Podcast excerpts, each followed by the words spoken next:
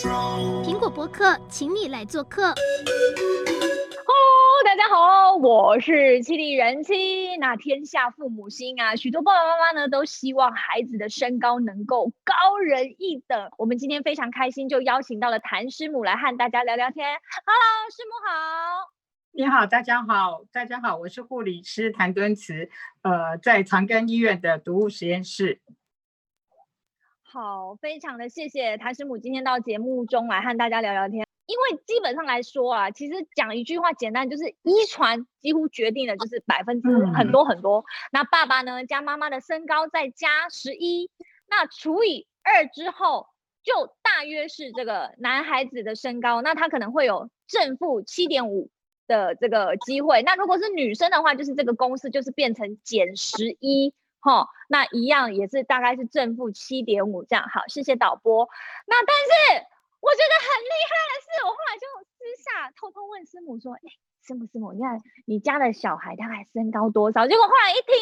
哎，师母你自己告诉大家好了，你们家的身高分配是怎么样？我只能说已经突破了这个身高公式，所以请大家不要失去希望，好不好？我们今天认真听直播都有机会，还是突破遗传的限制。师母，你们家的身高可以告诉我们一下吗？如果按照这个公式的话，我家小孩应该是一百六十七点五左右。但是呢，如呃，我家的小孩呢，老大是一七八，老二是一八一啦。所以呢，是这个我也很多的亲戚朋友有没有，父母都不高，但是小孩都是一八零以上哈。所以我觉得这个呃，这个公式是遗传真的占了很大的部分。但是我们后天可以努力的地方，我们也要努力的给孩子推把劲。哎，我我顺便来补充一下，其实谭谭师母可以讲啊，吼，你你的身高，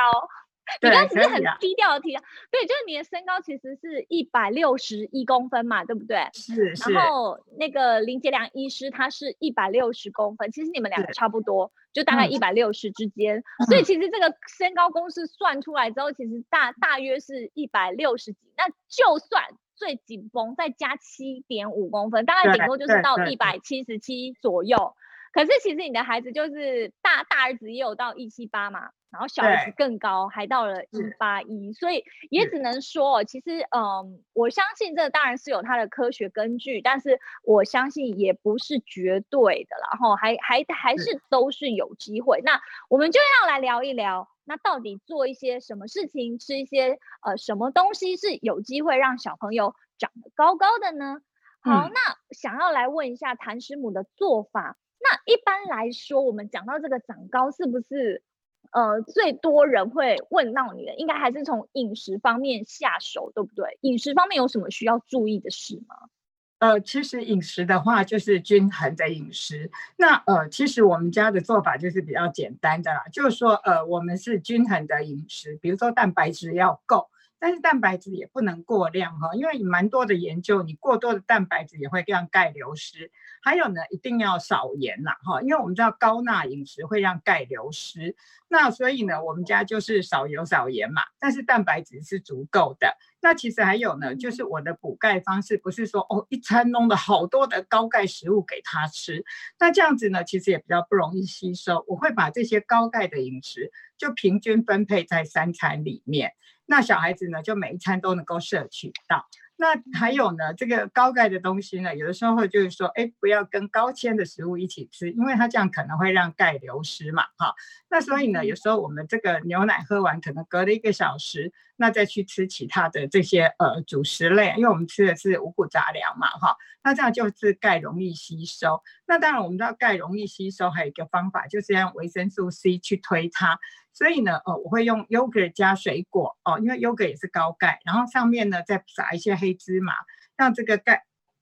不好意思，让钙哈加速吸收。那所以呢，我就是早餐会用的一些水果啦哈，然后就用 yogurt，然后黑芝麻，然后呢这样给小孩当一个呃，就是一个早餐。那再加上白煮蛋这些，那这些都是高钙，那有维生素 C 可以加速它的吸收哈。那晚上呢，我的高钙大家可能就会用一点樱花虾啦、小鱼干啊、豆类来加，就是让这个三餐里面都有一些高钙的食物，让它能够补充钙。那其实还有一点蛮重要，我觉得小孩在这个青春期的时候，尽量不要加吃这些加工品，因为有一些加工品呢，它这个有含有这个磷酸盐，我们知道磷吼跟钙结合会把钙带出体外，所以呢，这个小孩青春期的时候，像呃，我就。会特别教小孩，像有一些再制品，它上面如果有什么多磷酸钠、来焦磷酸钠，或者是一些什么磷酸的东西，那我就跟他们讲说，这个会影响你们长高，就尽量不要吃。那那，那些东西会在哪里啊？有时候呃，其实没有注意到这种呢，像丸子类的。好像有一些饺类啊、丸子类，所以我们家吃火锅哈，是吃这个新鲜的，比如说我们吃新鲜的鱼、虾、肉，但是我们不会用什么鱼饺、虾饺、贡丸这些来加进去。嗯，哦，就是那些东西有可能就会有那些添加物，对不对？是，其实啊，我知道，就是人家说要吃原型食物，如果说是一些食材，它其实就没有。就不需要，比方说粘着剂啊那些东西，就比较不容易吃到那些东西。对对对，其实磷酸盐哈，其实会把这个钙带走。那其实我们很容易这样就缺钙了。那无论是小孩子或者是老人，因为我们现在老人也很容易骨质疏疏松嘛，所以呢，这个不要吃再制品是很重要啦。那其实还有一个哈，哦、我们大家都很害怕的，就是含糖饮料。那含糖饮料里面呢，我的最爱。呃，其实哈。一点点最低糖这样也不行。其实哈，这个我们医院罗福松医师哈曾经做过一个研究，他说含糖饮料会让生长激素停止两个小时。好，一杯含糖饮料了哈，那如果你两杯就四个小时哎，那我觉得说哎，这生长激素停止了，小孩子其实很不容易长高，因为我们这个生长激素很重要嘛。好，所以呢，那还有一些啦，像可乐里面会有磷酸盐。那它磷酸盐是比较高的，那其实也会把钙带走。所以呢，我觉得青春期的小孩哈、哦，不要再多喝这些含糖饮料是很重要的。师母，那个含糖饮料，那你说像，比方说好了，有时候豆浆、嗯、它有分低糖，嗯、那那样子的糖也算。还有一个小朋友最喜欢的那个养乐多，那个也很甜，所以那个是也是最好是不要的嘛。其实我建议就是说，这个我们的卫福部有一个规则哈，就是说，哎，我们的含我们的糖是限制在每人每天多少公克之内啊。但是我觉得我们还是引用这个世界卫生组织，它希望每人每天呢糖限制在二十五公克，那一颗方糖大概是五公克的糖，所以你的糖必须限制在这个五颗方糖以内。但是你常常可以看到有一些这个乳酸饮料，然后含糖饮料。可能就十几颗糖，像有一次我就看到一个这个汽水，它里面呢就有七八颗的糖，那这样子呢对小孩子来讲，他一整天的糖的量就超标了。所以呢，呃，我们常会觉得说啊，我给他喝少糖啦，哈，低糖啦，好像就比较安心。但事实上我是不建议的。那还有呢，像呃青春期的小孩，我其实也建议不要喝这些茶跟咖啡、可乐这些东西。不只是有咖啡因会让小孩子这个情绪啦、哈脑部啦这些受到伤害之外，其实呢，它都有这些单磷酸，也会阻碍钙的吸收。所以我觉得青春期的小孩，像我们家呢，其实青春期之前哈是不能喝这些含糖饮料哈，包括青春期。所以以前林医师有跟小孩子们讲哈，含咖啡因的有哪些？巧克力、可乐、茶、咖啡，那还有能量饮料。所以呢，我们国中之前这些都不接触，国中开始可以吃巧克力，高中可以喝一点可乐，大学可以喝茶，入社会才可以喝咖啡。哈，其实，其实很多人就跟我说，啊，这个哈、哦，他说这个很难做到哈。哎，蛮严格。其实不会，其实你，我觉得小孩子还蛮好教的，难教的真的是大人。其实就是一个原则。对，你跟小孩子讲了之后，哎，他就做得到哦。然后呢，其实我像他，大家可能会说啊，谭老师那是你的孩子，他们自律严。其实我很多这个左右邻居的小朋友，我们跟他讲了之后，哎，他们都很在意这件事情哦。像有一个小女生，她很爱吃巧克力，可是告诉她说，哎，你吃太多巧克力，其实你会可能会长不高。好，那她就她就真的她就不吃巧克力了。所以我觉得小孩子还蛮好教的。其实应该是说可以沟通，而且有些爸爸妈妈可能是。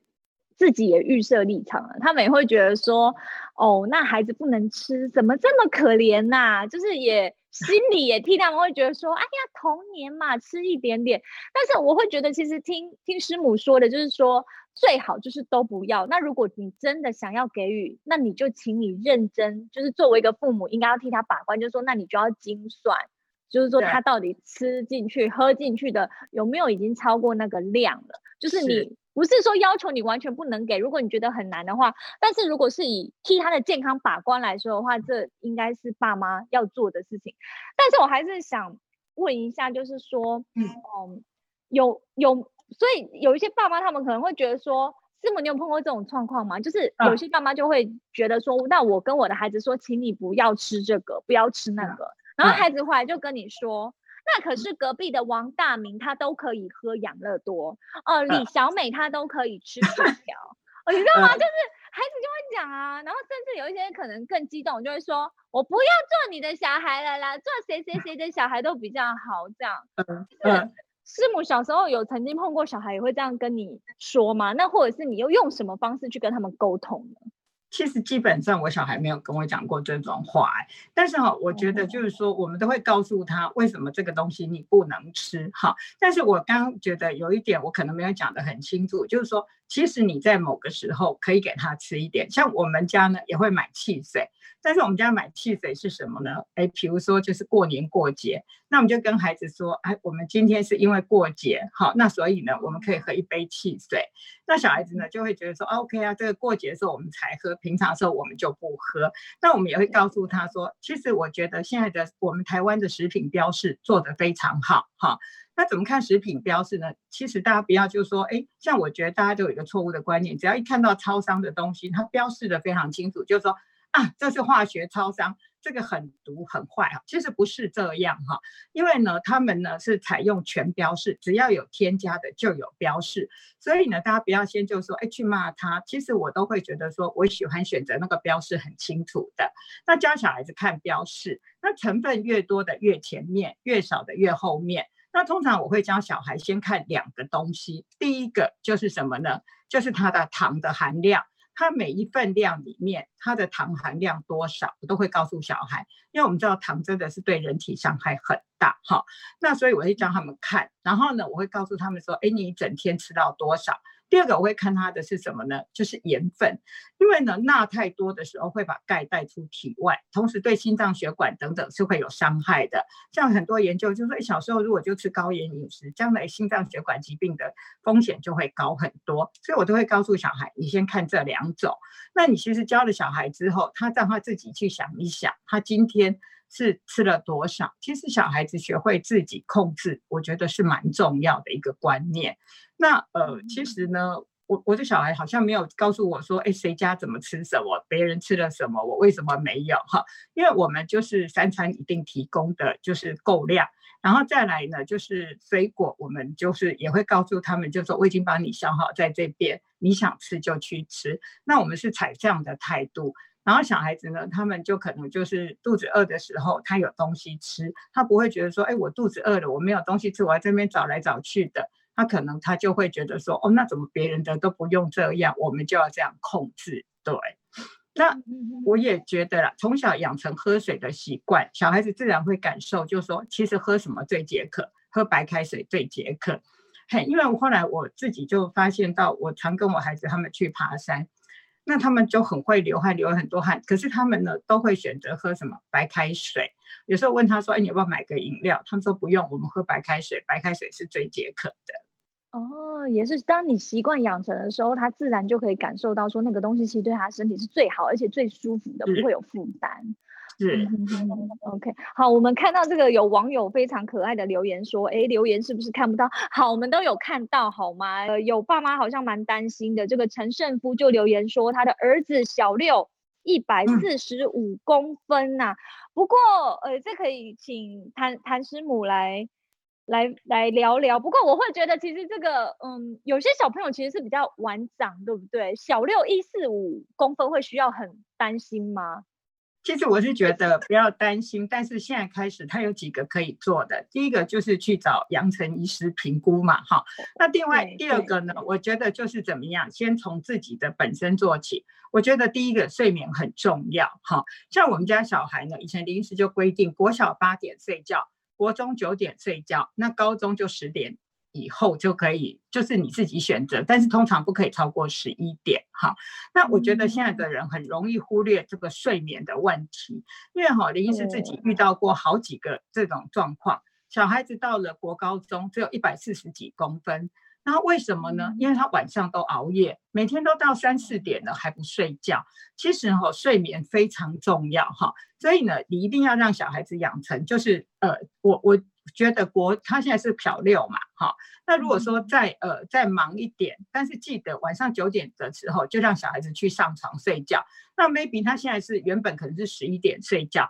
但是你就让他慢慢的提前，慢慢的提前。其实我觉得睡眠很重要，因为林医师他遇到好多病人。那个子很小，结果呢，就打了这些生长激素也没有用。最主要呢，就是因为他真的就是一个很不好的睡眠习惯。你凌晨三四点不睡觉，这种小孩几乎都没办法长高。那再来呢，就是运动哈，很多人都觉得说啊，那那我就出去外面走一走，其实这个不大有效哈。像呃，他可以让小孩子养成这样的习惯了，就是跳绳哈。像呃，我们在小孩青春期的时候，都会在这个呃。一天里面抽个时间，让他们去户外跳个两三百下哈。刚开始跳一百下，他可能就觉得累，但再来呢，可能两百、三百，甚至到五百，他都可以做得到。所以我觉得呢，先把睡眠跟运动做好，然后再来戒掉含糖饮料，然后呢，把钙质的食物在三餐里面，应该会有所改进的。嗯，好，我要来 cue 一下我们那个工作人员，来来来来，我让大家看一下，因为我们刚刚在做这个题目的时候，我就。跟我们一个工作人员阿达聊天，他就超高的，我就问他说，他就因为我们刚才算那个身高公式，我说谭师母家是超过，他就说我们家也超过啊。他说他爸爸好像才一百，诶一百七十六，爸爸一百七十六公分算高，但妈妈个子小小很可爱，一百五十六公分，结果他一百八十公分。谭师母他就是你说的，他说他青春期的时候超爱睡觉。嗯几乎都疯狂的在睡觉，但是要看爸爸妈妈能不能忍受。他说就是暑假就是宅在家，就是他说爸爸妈妈看到他的时间，对，能睡就睡，疯狂睡。谢谢你，就是最好的证明，好不好？可以突破身高公式，就是长这么高，睡觉真的很重要。但是要考验爸妈的心脏，因为有时候爸妈会觉得说，你每天都在那边睡觉的时候无所事事是在干嘛？其实他很用心的在长高，好吗？给他一点。长高的机会，哎，但是师母，我刚刚听你讲啊，有一个 疑问，我觉得应该也是大家会想要问的，就是师母有一直提到，就是糖是真的很不好，可是你知道，我不知道我有我算不算有被洗脑到？你知道有一些人或者是商家，他们就是宣传商品的时候，他就会宣传说，我这个糖是比较好的糖。那糖有没有好坏之分？你知道，像有的人就会说，哦，我这个是果糖，果糖就是健康的，跟你看到的那种糖不一样。甚至有的人会说，哦，这是蜂蜜，它的甜分跟你想象的那种糖不一样。那这这是一种话术吗？基本上哈，我觉得不管是好糖坏糖了哈，我觉得还是限制比较 OK 啦。因为哈，你我们人的味觉是这样，你今天吃很甜，明天吃就不够甜。好，那所以呢，我建议不管是好糖坏糖，我建议还是按照这个卫生署啦，哈，外服部啦，还有或者是世界卫生组织的规范来摄取。哈，像这个蜂蜜呢，呃，事实上呢，你也要按照这个二十五公克来算。所以呢，有一些营养师他都会算说，哦，其实呢，你可能就是一汤匙多一点，哈，或者是几 CC 之内。所以呢，其实糖呢，呃。基于味觉的这个这个考量呢，我建议还是尽量就是把所有的糖算在一起，那其实对这个牙齿的健康也会比较好。对，师母，那有一个网友就问，我觉得他问的超好的，嗯、就是呃，因为现在的水果也都弄弄得蛮甜的，也算是改良再改良我们的口福呃福气，然后但是这样子算不算？他说现在的水果很甜，要限制吗？其实哈，现在目前水果的甜分还没有算在这二十五公克，这二十五公克糖是额外添加的糖。但是基本上哈，呃，我讲我儿小儿子的一个减肥方式哈，他因为呢，现在有一些研究就是说，哎，这个水果甜分很高哈，所以呢，我们家变成是早上吃水果，那晚上七点之后不吃水果，所以我小儿子减了大概快要三十公斤吧，还没有复胖哦，当然是在。两年多之内减了三十公斤了哈，那其实呢，现在有一些研究就是说，哎，我们我们台湾也都有这个表可以去去查嘛哈，有一些是低 GI 值的、中 GI 值还有高 GI 值的哈，那你呢，其实是呃，像我个人呢，我们就晚上七点之后不吃水果，那尽量就是在早餐的时候，因为呢，嗯，我们台湾水果品质很好，也很好吃，但是呢，就是还是选择在晚上七点之前吃它。嗯，对，好，师母，那我再问一个问题，而且他这个也是我很想问的。他问说，师母，我的孩子一百八十六公分，但是体重五十八左右，如何才能增胖？我觉得他的身高是听起来应该是不让他担心，但是体重真的是很轻，而且师傅你知道吗？我的小朋友也是，像我最近就带他去看了生，也是生长科，因为他五岁嘛，然后他实在是太瘦小了，他体重大概才很认真养哦，大概才十三公斤左右，所以后来反正检验完之后就发现他的生长激素。就是不够是落后的，嗯，然后但是医师也是比较那种属于自然派，他就说啊，妈妈你也不要太担心，那我们就先从还是增加它的热量开始。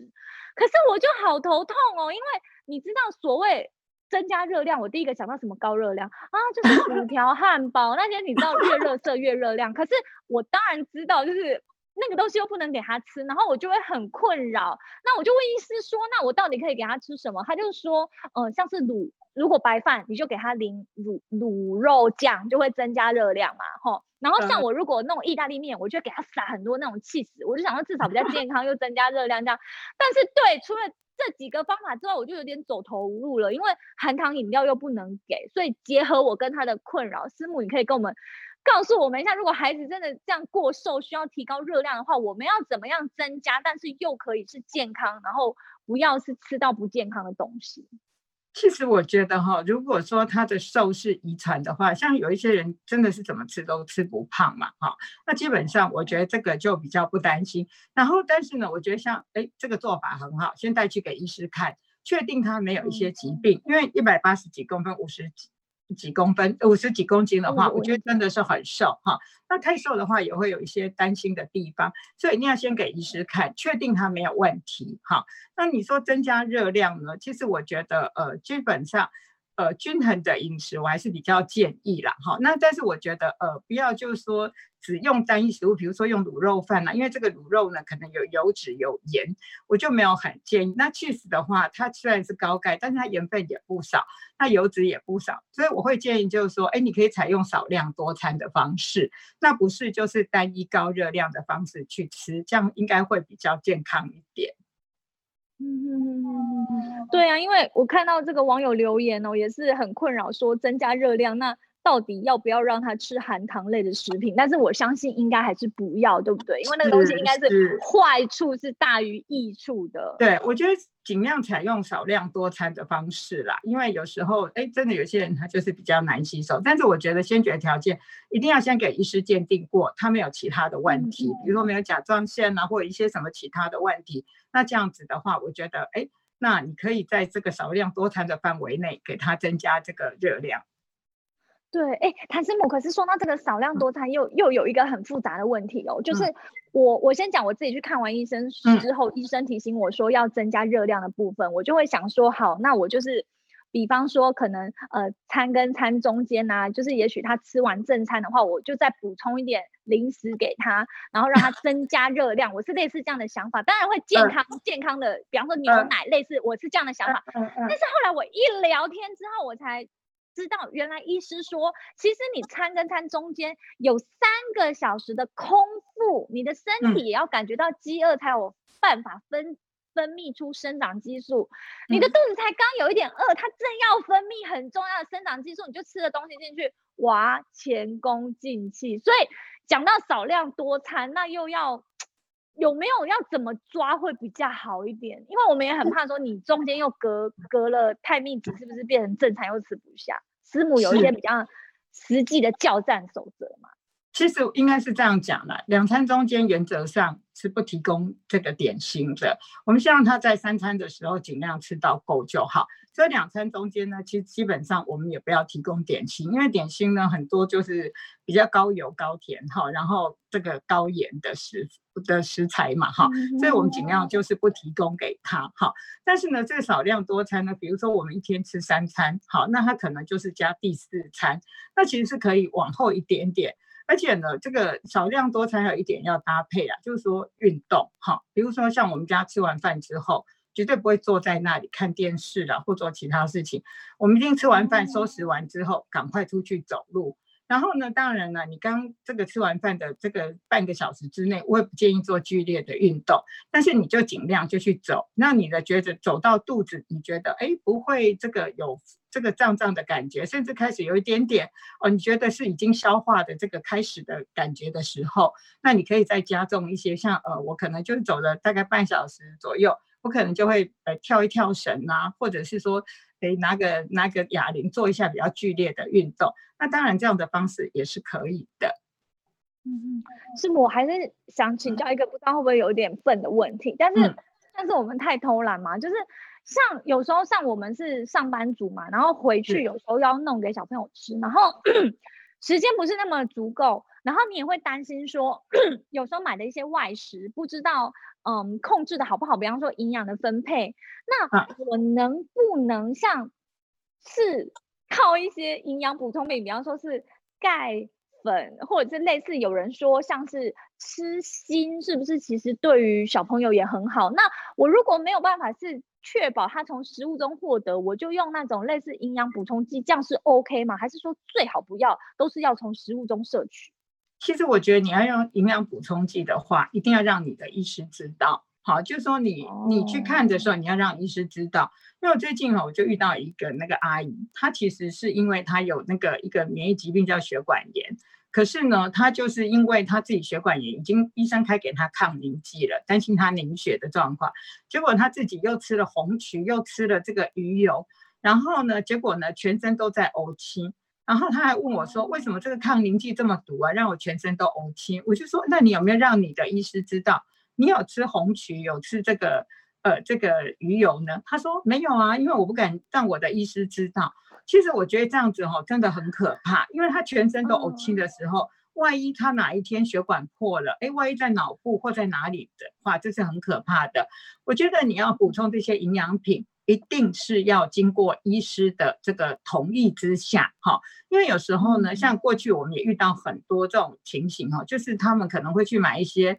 呃，这个这个菜市场在卖的什么转骨方啦，然后之前好像连我妈妈都有遇过这样子，就是说，哎，小孩子不喜欢吃东西，然后呢，他就哎去菜市场，人家就说，哦，这个小孩子吃了之后就很喜欢吃饭啊，等等。但是你知道，那里面有时候呢会添添加一些这个雄性荷尔蒙等等的，然后反而让小孩子提早发育，然后反而是长不高的。所以哈，其实我觉得说你要吃东西药都没有关系，但是你一定要记得找合格的中医师，找这个你的这个西医师，然后告诉他你要吃什么，让这个医师替你调配，我就会安全。那千万不要就说哦，我我的朋友吃了，然后什么呃吃了之后我小孩胃口大开。然后介绍给你的，我觉得这样就不大建议，因为我们真的遇到太多了，就吃了之后呢，哎，结果他真的就是骨板就就是密的，结果就真的是长不高的，反而错失了让他可以好好长高的机会，比别人同提早就关门了。对对，所以我觉得一定要小心啊。那当然，我们现在还要小心一个东西，就是环境荷尔蒙或者早年这个塑化剂的问题，这些都让小孩子提早发育会长不高。所以呢，我觉得像小孩子的用的东西，就尽量呢，比如说桌垫，因为你要注意它不含塑化剂的；拖鞋你要注意不含塑化剂的。然后呢，这个碗呢，尽量选用这个三零四不锈钢的筷子，这些好，就尽量选择这些不含塑化剂的。哈，现在很多不含塑化剂的东西了哈，所以大家都可以选择的。这个去选择这些东西，这也是很重要的。哈，那呃，尽量不要用这个塑胶袋去盛热汤啦，不要用这个这个什么呃，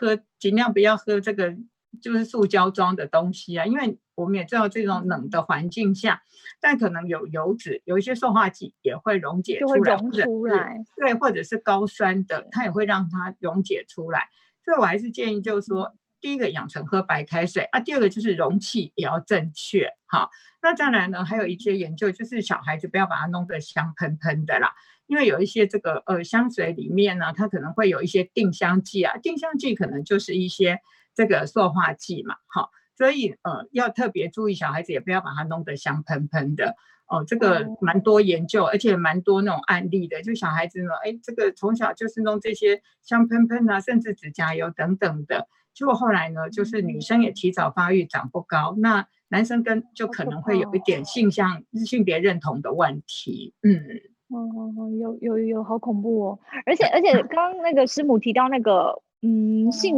性早熟这部分哦，大家应该都知道，就是说小朋友如果提早接接触到这些东西，让呃他比较容易性早熟的话，那他可能就是在你不知道的情况下，他其实身体可能已经开始发发育了，那他他就有可能还不到青春期，他他可能就呃，实际上他他可能已经等于说他算是已经过了。那就本你你本来以为说哦，他可能可以预估他长到十五十六岁，可是因为他性早熟，他可能也许十十岁、十一十二岁，他就已经过了可以长高的年纪，那其实是非常可惜的。对，会会是一件家家长需要注意到的事，而且是不只是吃的，有时候连他们触碰的东西，其实我我们都是要注意的，对不对？哎，那师母想问一下，像是我的小朋友特别爱喝豆浆，然后你知道我我那个时候我爸爸还跟我说，你不要常常给他喝豆浆哦，会喝到性早熟，啊、会真的会这样子吗？不会啦，这个之前哈、哦、英国有做过一个研究，就是说，哎，这个我们知道这个豆浆嘛，哈、哦，它可能有一些这个。呃，大豆异黄酮这一类东西，后来他们发，他们英国做出来的其实并不会影响。但是我觉得豆浆吼是这样了，好像我自己就是也觉得豆浆还不错，但是我自己会把这个豆渣有没有留在里面，因为呢，呃，这个豆浆呢，它其实滤掉那个渣是蛮可惜的，所以我觉得如果可以的话，尽量把那个渣留下来。那如果你真的觉得那个渣很不好的话，你滤掉了之后，你这个豆渣可以拿来加一点面粉啊，可以煎成饼啊，或者是说，哎，加一些蛋等等啊，就可以做成一些这个，或者加一些肉嘛，哈，那就可以做一些呃这个红豆这个黄豆丸子啊等等的，还是把那个渣吃进去，哈。那其实很多人都问我一个问题：喝豆浆跟喝牛奶哪个会补钙？哈，其实这个豆浆跟牛奶哈。这两个是不一样的东西哦，哈，但这个豆浆是良好的蛋白质，牛奶才是良好的补钙。其实呢，这个一杯这个牛奶的钙哈，会远超于这个豆浆的钙好几倍，哈。所以我会建议就是说，如果你真的是要补钙，你要喝的是牛奶，好，那你要补充这个良好的蛋白质，你喝豆浆。嗯嗯嗯，好，谢谢谭师母提醒。哎，那我想问问看，师母上一集的时候有跟我们提到说，你有时候啊，就是带小朋友去写功课，也会去一些素食店。那像去那种地方的时候，会也让他们吃一些炸物吗？还是完全不碰？其实现在蛮多这些店，他们也提供的是非炸物的。其实呢，小孩子他们只要久而久之就会知道说，哎，其实烤的也可以，好，那他们就会选择一些烤的。可是呃，他们都知道。这个烧焦、烤焦其实是不好，他们就会把这个皮去掉了哈。那像呃，我会建议也是尽量预防小孩子这个提早去性早熟，还有一个就是要低油脂哈。那这个动物性的像这个鸡皮尽量不要吃哈。那这个油脂高的动物性的油脂，哎，我们也尽量不要吃，就是尽量把它去掉，也比较不会性早熟。那因为小孩子他们知道就是说，哎，我们尽量不要吃油炸，油炸可能会带来一些坏处。所以呢，你告诉他之后，哎，他自然就不会选择，他可能就会选择，哎，比如说我们去这个汉堡店，他选择烤鸡堡或者是什么蛋堡是用煎的，那这样子他们就觉得也很也很棒啊。嗯，好好，我们现在有一些网友也有一些问题，我来帮他们问问看。这黄纯想问谭师母，他说他的孙子对很多食物都会过敏。只能吃白饭配卤肉怎么办？这听起来也太悲惨了吧！不可能除了白饭跟卤肉以外的都不过敏，所以只能吃这两个。这师母有可能会这么严重吗？这个有时候哈，这个有特异的这些原因啦，哈，但是我觉得他应该寻求这个医疗，去把他的这些原因去找出来，然后呢，其实还是要尽量的。把它再带回这个均衡的饮食哈，因为这个有一些特殊的原因等等，这可能都要医疗的协助。现在有一些过敏的这些抽血等等，其实也都做得很好。我建议他还可以验过敏源嘛，对不对？对对对，看看你到底是对哪一样，不然小朋友只是这两个感觉很容易营养不均衡哎、欸。是，我觉得这样听起来都觉得蛮担忧的，有有一点，对对对，去寻求医疗的协助吧。对啊，像像以我自己而言，我我女儿也是，我在猜啦，我在猜她可能，因为你会这么明显觉得过敏，大概就是会体现在，呃，比方说你的气管或者是皮肤。那但是如果是这样的情况下，也有可能他其实他是对很多种食物容易过敏，但是我相信不可能是对大部分的食物，应该是说你可能也蛮多，所以你没没试出来是哪几种。但是如果是这样的话，建议还是寻求医师的帮忙，应该可以帮你找出一些原因来调整，不然的话。我觉得为了要你要让他不过敏，但是吃的东西不够营养健康的话，我相信将会衍生成为另外其他比较严重的问题。然后另外一位网友他说，宝宝手册里生长曲线落在十五 percent，是否需要看医生？我只能说，嗯，虽然我不是专家，但我要跟你说，一路以来我的孩子大概都是在三 percent、五 percent 中间，我觉得他们也活得挺好的。师傅，你觉得他这样子需要担忧吗？因为他的宝宝手册代表他有这个健儿门诊定期回诊的时间嘛，对不对？对。那其实呢，这就是一种看诊。然后呢，你可以问一下医师，就是说，哎，我们都待在十五趴以下，有什么是我可以做的，可以让孩子往上的这个这个情形呢？所以其实他这个代表他已经有看诊了，但是他可以跟医师询问一下，他有什么是可以做的。对，如果医师也都甚至没有跟你说什么，就代表说其实你是不用担心的。我觉得听起来是这样子，但不放心的话，就是再跟医师特别询问一下，就会更安心一点。这样好，再来问到那个，嗯，师母刚刚有提到这个睡眠，睡眠真的很重要，但是像。我觉得应该蛮多双薪家庭都会跟我碰到一样的问题，就是说有时候回去呀、啊，又要盯他们写功课啊、洗澡啊、打仗啊这样子弄弄一弄，其实有点晚了。那如果说九点十点上床，啊、呃，有时候真的也是还蛮紧绷的。那有有的人会想要问说，哎，那他下午睡的午觉，我可以并入那个时间算吗？基本上下午睡午觉，呃，我们一般来讲，我们通常不会让小孩子睡午觉啦。嘿，因为我觉得，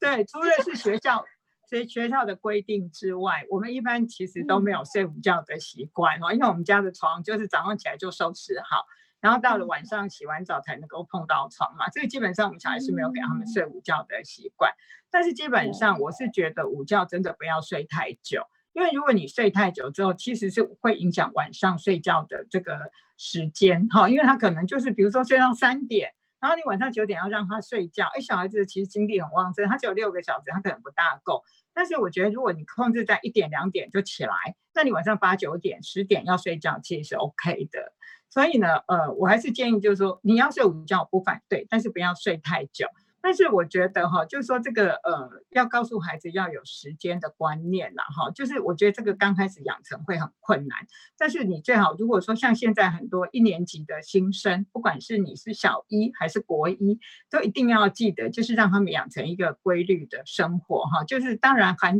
暑假我们可以稍微放松一点。但是也不要太放松的，就是说哦，你可能就是睡到中午十二点才起来，那这样子我是不大建议哈，因为还是要维持一个正常的生活方式。那通常呢，这个寒暑假呢，我是觉得还是要让他有这个定期的起床的时间，然后早餐的时间哈，然后加上运动。我知道那个一直在偷看阿达，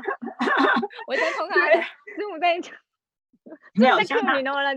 不是他，虽然他是一直睡，可是我相信他除了睡觉之外，应该也有运动哈。有，他其实很喜欢打球。是是，所以他其实他睡得多，但是他也运动得多，所以他就他就长得高哈。但是我是觉得，基本上我觉得要养成小孩子时间的观念，比如说你告诉他回来，你的写功课时间就只有一个小时，然后再来吃饭时间就是半个小时，然后呢运动半个小时，然后其实。其实小孩子很多时间是拖拖拉拉掉，但是你就告诉他，你做完之后，你的时间是你的，但是你九点我就是要关灯。那你九点之前你要把这件事情完成，然后你剩下你要自主的时间有多少，那是你的。但是记得你九点只是要关灯睡觉，就是要养成一个习惯。对，所以其实听完谭师母的分享哦，也是让我们知道啦，就是说，嗯，有时候你可能期望孩子多睡一点，但是其实也不要忘记，其实我觉得有时候培养他规律的作息也很重要，不是说为了长高你就跟他说，哎，鼓励他说，那你就尽量多睡嘛，你就睡，那你都不要起来。我觉得也也不是这样子说，应该是说，嗯，其实要养育一个孩子，应该是多个面向的。那我们当然希望他除了长得好、长得高之外，那生活作息呀、啊，还有个性啊，都能够也都越来越好，对不对？那非常感谢谭师母今天到节目中来跟大家有非常多的分享，也分享了我很多这个健康营养的观念。那么也谢谢谭师母，也谢谢听众今天的参与了。我们今天就聊到这边，我们下次见喽，大家再见，拜拜。